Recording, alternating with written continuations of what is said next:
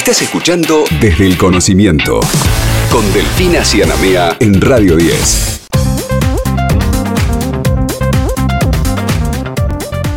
Y estamos ahora en comunicación con Ángel Fernández, que es psicoanalista y docente de la Facultad de Psicología de la Universidad Nacional de Rosario, a raíz de una noticia que nos ha conmovido muchísimo a todos, que tiene que ver con estas gemelas allí en Barcelona. Ángel, te agradecemos muchísimo por el contacto. Aquí Héctor y Delfina te saludamos.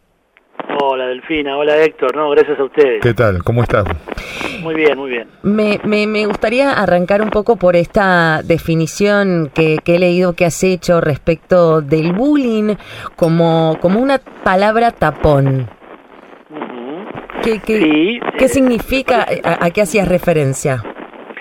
Bueno, me parece que es importante arrancar por ahí porque hay muchas palabras que utilizamos que parecen sintetizar una multiplicidad de problemas eh, y que en realidad lo que hacen es simplificarlos a tal punto que ya se pierde todo, se pierden todas las aristas que hacen del problema algo que se puede pensar. Había un eh, antropólogo que decía que formular bien un problema era tener el 50% de la solución. Y la palabra bullying eh, tiene el problema justamente de que no deja plantear bien el problema en su complejidad. Por eso prefiero de pronto la palabra más simple de acoso, que tiene muchas más resonancias, ¿no? Claro, claro. Y, y también decías que, que, el bullying no, no es un hecho aislado. Eh, Decís que tiene que ver con eh, un, un hecho que es la punta de un iceberg de un fenómeno que es estructural en sí mismo. Exactamente, sí. Esto no quiere decir que no haya que combatir las formas coyunturales del acoso o bullying. No estoy diciendo que eh, en la variedad empírica de los fenómenos que se nos presentan como bullying no tengamos que inventar una salida singular eh, en cada caso, ¿no? Eh, simplemente que esa salida singular nos va a resultar muchísimo más fácil de inventar y de entender y de interpretar si tenemos alguna idea de la invariante estructural en la que se funda. Y esa invariante estructural, mm, digamos, de la variedad empírica de los fenómenos que encontramos bajo el rótulo de Bullying, eh, tiene que ver con un fenómeno anunciado tempranamente por Jacques Lacan, el psicoanalista francés, este, que propuso el retorno a Freud, eh, donde él planteaba justamente eh, cómo iba a crecer con la lógica de los mercados comunes, que nosotros llamamos hoy globalización, cómo iba a crecer la cuestión de la segregación.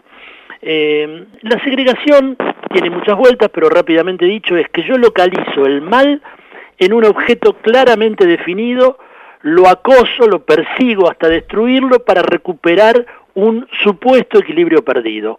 Esto es, el, digamos, el, el núcleo del fascismo político, es decir, localizo el mal en un objeto nítidamente recortable, eh, lo eh, acoso, lo persigo, lo destruyo y entonces recupero el equilibrio. Y esta es la ilusión en la que estamos metidos como sociedad y que se viene eh, haciendo muy fuerte en los últimos años, donde parece que eliminando a un sector de la sociedad, sea cual fuera, eh, eliminando a los ricos, eliminando a los pobres, eliminando a esto, vamos a recuperar una suerte de equilibrio, cuando en realidad eh, toda sociedad se funda en un desequilibrio inaugural, estructurante, de fuerzas y energías y potencias e intereses en discrepancia. Entonces, este, no hay equilibrio perdido que recuperar. Por eso no hay un, un mal nítidamente localizable. ¿Y cómo hacemos para lidiar con esta situación? Digo, porque teniendo el problema, detectándolo, digo, después de todo este análisis que, acabas de hacer, digo, uno imagina un escenario bastante complejo y adverso para los jóvenes en este aspecto y sobre todo con todo lo que está ocurriendo en el plano de las redes sociales, que por lo menos pareciera ser que ha hecho acrecentar esta situación o, quizás no, o quizás la ha visibilizado más, porque en realidad hay que ver si esto no es que ya ocurría y las redes lo que han hecho es visibilizarlo más. No sé cómo, cómo lo, miras vos. Mm, lo podemos decir un poco literariamente, eh, un poco en chiste. El corazón del hombre es negro, ¿no? Es decir, eh, el, el, hombre o la mujer, este, uso la, la, vieja terminología filosófica del hombre universal, este, eh, bueno, tenemos una relación con el mal que está en, en, el en el fundamento, no, no somos angelitos. ¿No? Este, lo sé bien yo que tengo ese nombre y conozco este, el peso del, nombre Ángel, ¿no? Eh, pero mm, eh, digo del peso del nombre Ángel como ideal. Todos tenemos el ideal este, de bondad, por supuesto, y no se trata de ser malos o de liberar nuestras pasiones sádicas y todo eso. No, no.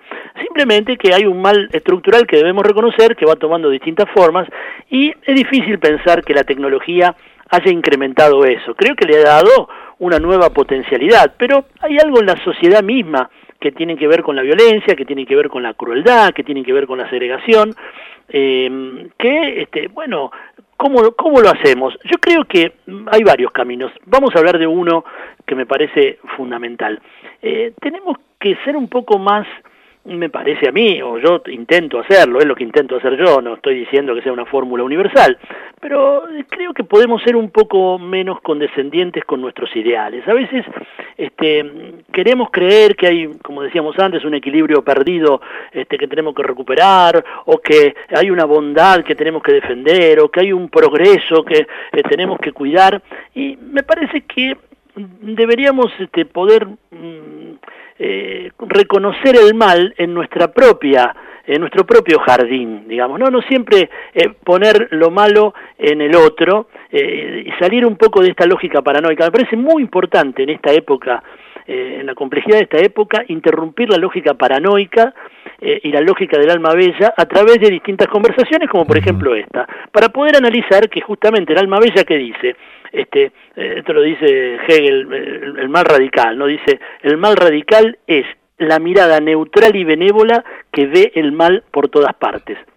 Creo que tenemos que interrumpir esta ilusión de que nosotros somos una mirada neutral y benévola y que el mal nos viene de afuera y poder reconocer nuestro, nuestra participación, no solo en nuestra propia desgracia, sino también en, eh, a veces, este, el mal que engendramos en nosotros, eh, a veces sin darnos cuenta, no porque seamos naturalmente malos, simplemente porque eh, la realidad de la, de la coexistencia implica ciertos peligros y ciertas violencias que nos tienen que volver un poco más atentos, es decir, el amor y la vida hay que sostenerlos, es, no es un, es un trabajo, digamos, no, no, no, no se sostiene solo. Sí, sin dudas. Ahora, eh, si bien el bullying se manifiesta en distintos ámbitos, eh, me gustaría instalarme en un lugar en donde indudablemente hace mucha mella y eh, en donde uno ve que se reitera con más asiduidad los casos y por supuesto con consecuencias eh, muy graves, que es las escuelas, porque el acoso y las violencias escolares se han convertido, me parece, en este tiempo en fenómenos psicosociales endémicos y globales, además. Entonces, a veces lo peor se me ocurre que podemos hacer es minimizar todo a esto de son cosas de chicos. No, claro, claro. Claramente no. No, no, claramente no. Eh, bueno, Freud este, fue eh, sos muy freudiano, Héctor, con lo que planteas, porque Freud fue el que dijo eh, eh, justamente, ¿no? Los niños este, se angustian, los niños este, tienen sexualidad. Este, es como cuando decimos son cosas de chico, como cuando decimos, bueno, son meras palabras. No, no. No, no, claro. Este, la infancia y las palabras, como muchas otras cosas a veces desestimadas por una cultura más orientada a la imagen y a la posesión y al dominio, aquellas cosas que, que tienen que ver con la infancia, que tienen que ver con, con el lenguaje, que tienen que ver con lo femenino, que tienen que ver con el, el, vacío del amor, etcétera, etcétera, son desestimadas. Eh, y me parece que hay que recuperar eso, pero vos señalas muy bien lo que pasa. Eh, creo que eh, en esta nueva barbarie tecnológica de la civilización, donde ya no sabemos, eh, por un fenómeno de hiperinformación muy bien estudiado por algunos filósofos, eh, ya no sabemos si la leche es buena o mala, si este, esto es así o es así, tenemos, sabemos tanto, conocemos tanto, que parece que estuviéramos asistiendo a un nuevo oscurantismo digital. Y yo creo que ahí los jóvenes, y no porque, este, no en contra de ellos, a favor de ellos, son los más vulnerables. Sí, sin dudas. Además, Ángel, cuando uno dice... Cuando uno dice los es cosa de chicos y cuando uno minimiza estas cuestiones, de alguna manera los dejamos también desvalidos, es decir, eh, los dejamos sin herramientas eh, críticas como para poder revertir esta situación. Completamente, Héctor. Este, estoy totalmente de acuerdo. Y, respondo un poco a, través de lo que vos me decís, este, la pregunta anterior, porque digamos, justamente, eh, hay una noción que se usa diestra y siniestra que es la noción de responsabilidad, eh, que a veces se utiliza como para decir, este, eh, culpabilizarse. No es lo mismo culpabilizarse que responsabilizarse, son opuestos incluso. Y yo creo que los adultos, los que tenemos incluso un contacto, yo nací en los 70, o sea que tengo una, una relación con otro mundo completamente distinto a este que estamos viviendo, creo que tenemos una responsabilidad en el sentido eh, de poder rectificar a futuro las consecuencias eh, de de, esta época, ¿no? Las consecuencias de la tecnología, la consecuencia de la monopolización, la consecuencia del incremento de la pobreza a nivel global, la consecuencia del cinismo de los poderosos, etcétera, etcétera.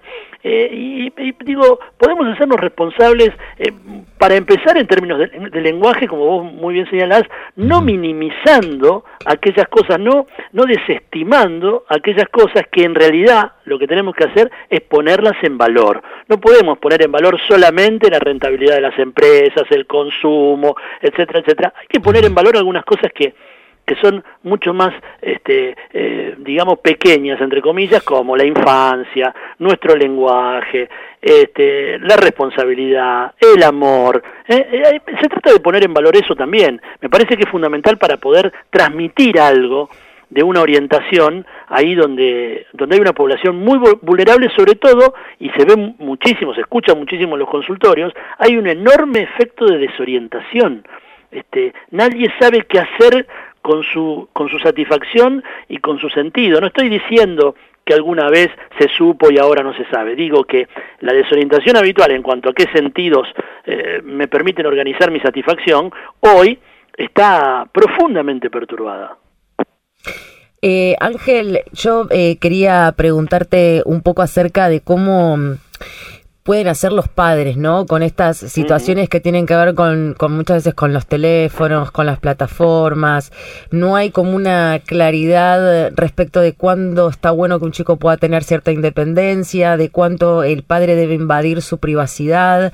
A veces son temas difíciles de manejar porque también digo los, los más jóvenes, incluso los adolescentes tienen ganas de poder tener ese espacio propio, pero quizás a veces es necesario este, que sea supervisado por un adulto ¿qué, recomendarías vos en lo personal? Bueno, retomo un poco lo que veníamos diciendo. Me parece que los mecanismos de, control son necesarios, pero tienen un límite. Eh, es decir, solamente con el control eh, y con la intervención, este, eh, digamos, este, como dicen los pibes, poniéndose la gorra, como dicen los pibes, ¿no? Este, no creo solamente que se arregle, creo que sí tiene que haber alguna forma de, establecer eh, algunos mecanismos de control, porque siempre funcionan los mecanismos de control en todo sentido, de alguna manera, hasta cierto límite.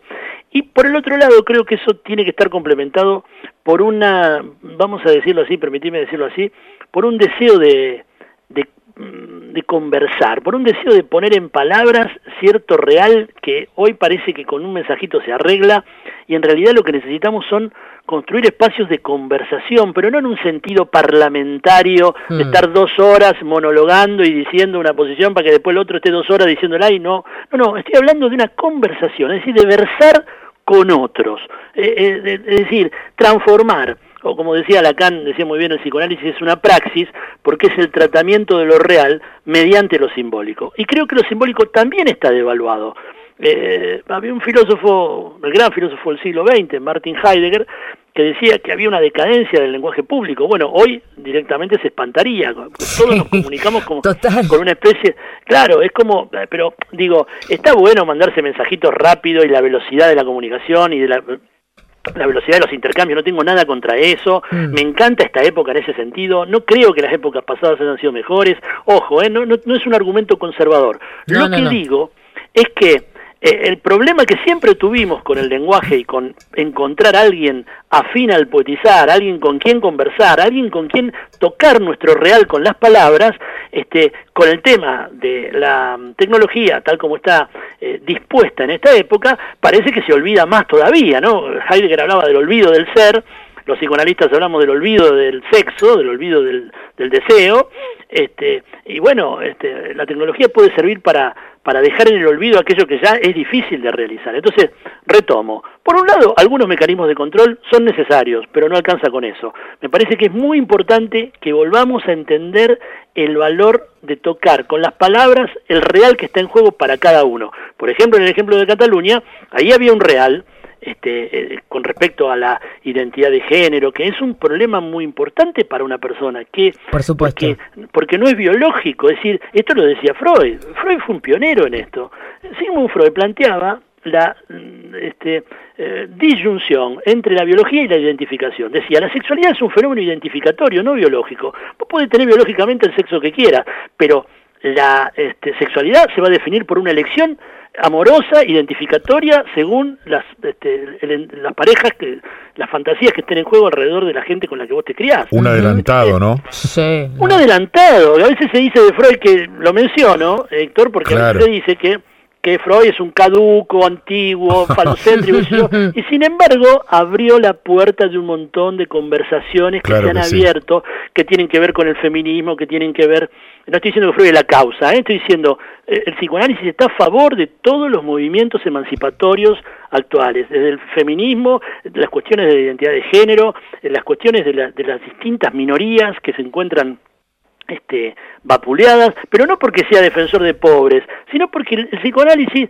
realmente este, ve perfectamente la debilidad de nuestra época y se hace cargo de esa debilidad. Yo creo que tenemos que hacernos cargo de los agujeros de nuestra, de nuestra época, no en un sentido me golpeo el pecho y me hago cargo, sino entender que tenemos la posibilidad de intervenir con nuestro lenguaje en el real que padecemos. Este es el asunto. Te agradecemos muchísimo por este contacto, Ángel. La verdad que da placer eh, escucharte. Ha sido muy enriquecedora todo el intercambio que hemos tenido. Podríamos reiterar en un tiempo. En, en algún momento seguramente te volvamos a contactar, así como dice mi compañero. Te agradecemos muchísimo. Gracias a ustedes, cuando ustedes lo deseen, para mí ha sido un enorme placer, un abrazo grande a toda la audiencia. Otro abrazo inmenso. Adiós. Y siempre que se hablan de estos temas es importante saber que si vos o algún familiar o allegado tuyo está atravesando una crisis emocional de cualquier tipo, se puede comunicar al 135 desde Capital y Gran Buenos Aires o al 52 75 11 35 desde todo el país de forma absolutamente anónima, gratuita y voluntaria.